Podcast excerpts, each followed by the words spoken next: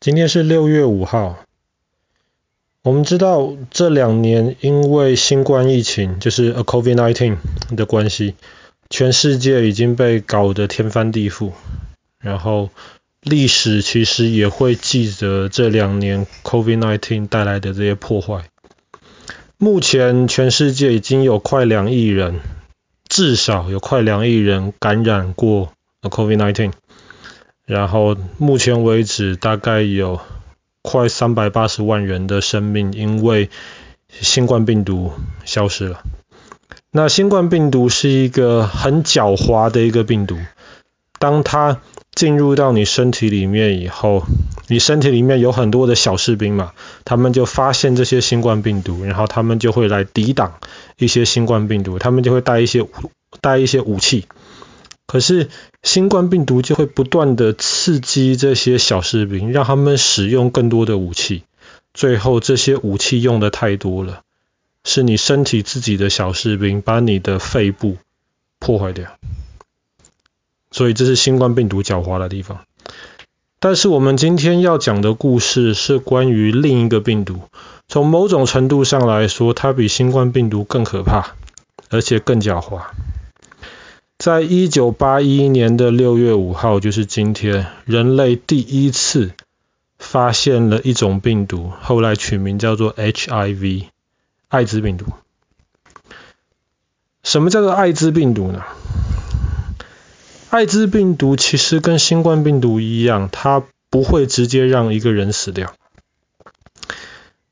所以当病毒或是细菌也好，进入你身体里面之后，刚刚爸爸提到了有很多的小士兵，对不对？他们就会发现，哎，这个东西不是我身体里面，这个东西是从外面来的，从外面来的很可能是不好的东西。所以这些小士兵，一个小士兵发现了这些病毒之后，他就会找更多他的同伴小士兵来，大家就会拔出他们的武器，把这个病毒来消灭掉。所以一开始你生病了，你可能会发烧，可是通常休息几天，你可能就好了。可是 HIV 这个病毒更厉害的地方是在哪里？HIV 这个病毒进入一个人身体里面之后，小士兵很快就发现了，很多小士兵就跑过来了，然后他们很快的就可以把 HIV 病毒打倒了。那你说打倒了不就没事了吗？可是不是这个样子。为什么？因为 HIV 这个病毒它跟新冠病毒或其他病毒都不一样。它突变得很快，突变就是它上面的基因忽然就变了。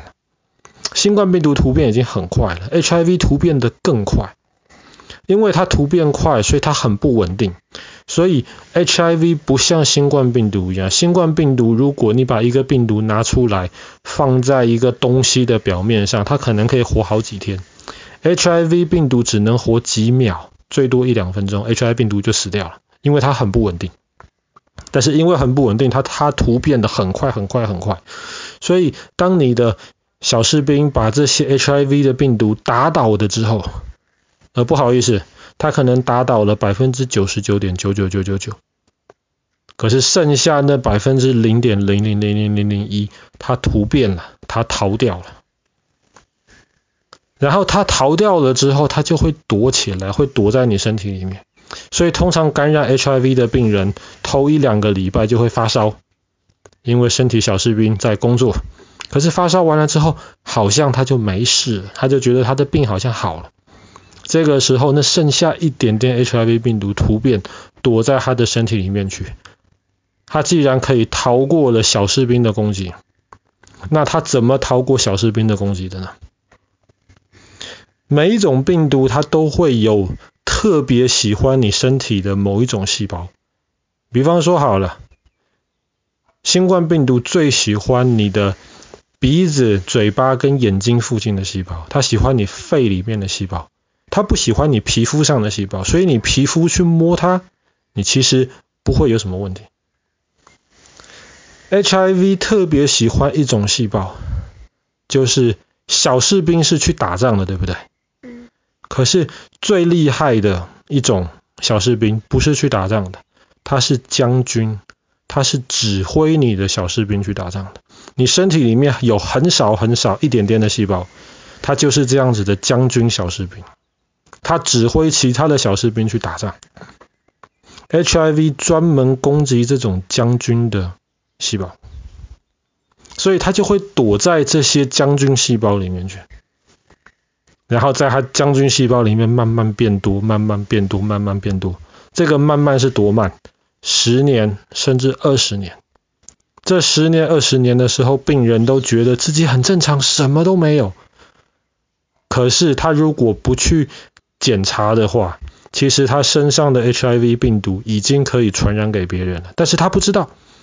他如果不检查，他不知道，因为他没有任何的状况。可是他身体里面的这些将军小士兵的细胞越来越少，越来越少，越来越少。等到少到一个程度的时候，一个很简单的病就可以把 HIV 的病人杀死了。为什么？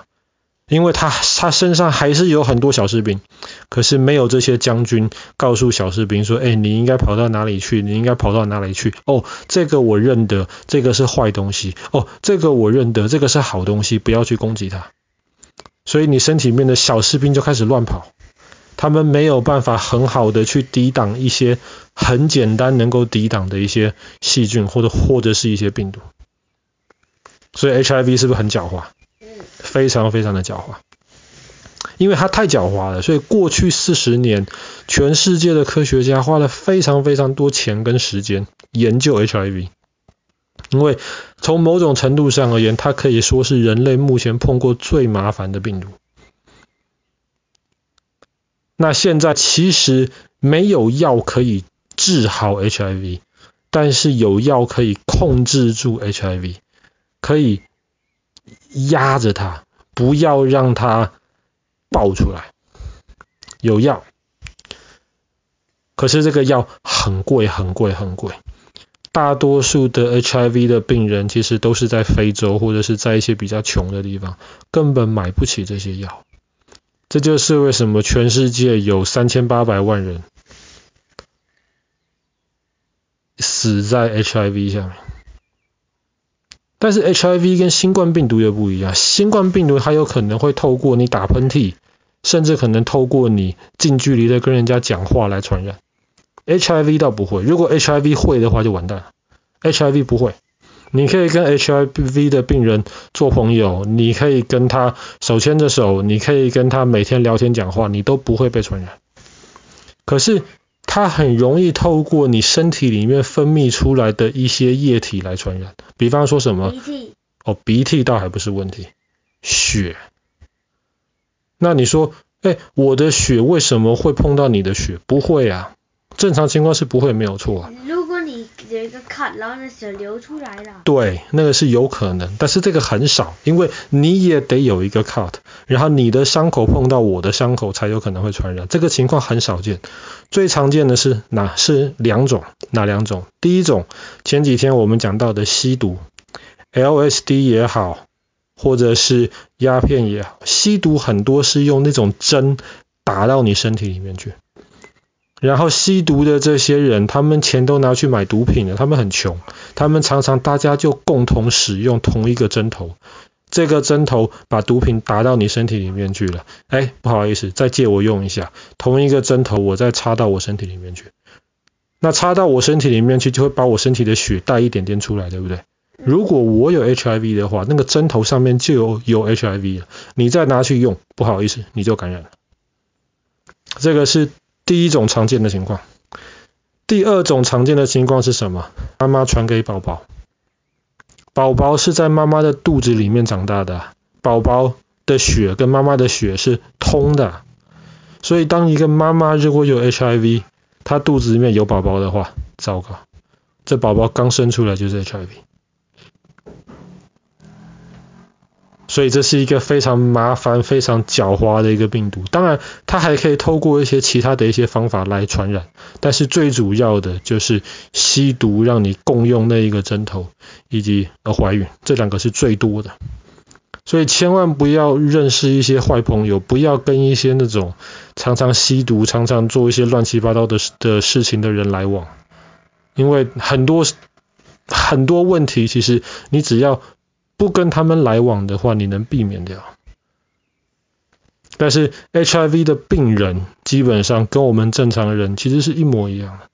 你只要保持正常的交往，你可以一起跟他上学、聊天、做朋友，这个是完全没有任何的问题。好了，那么我们今天故事就讲到这边了。四十年前的今天，一九八一年的六月五号，人类发现了第一起 HIV 艾滋病的病毒。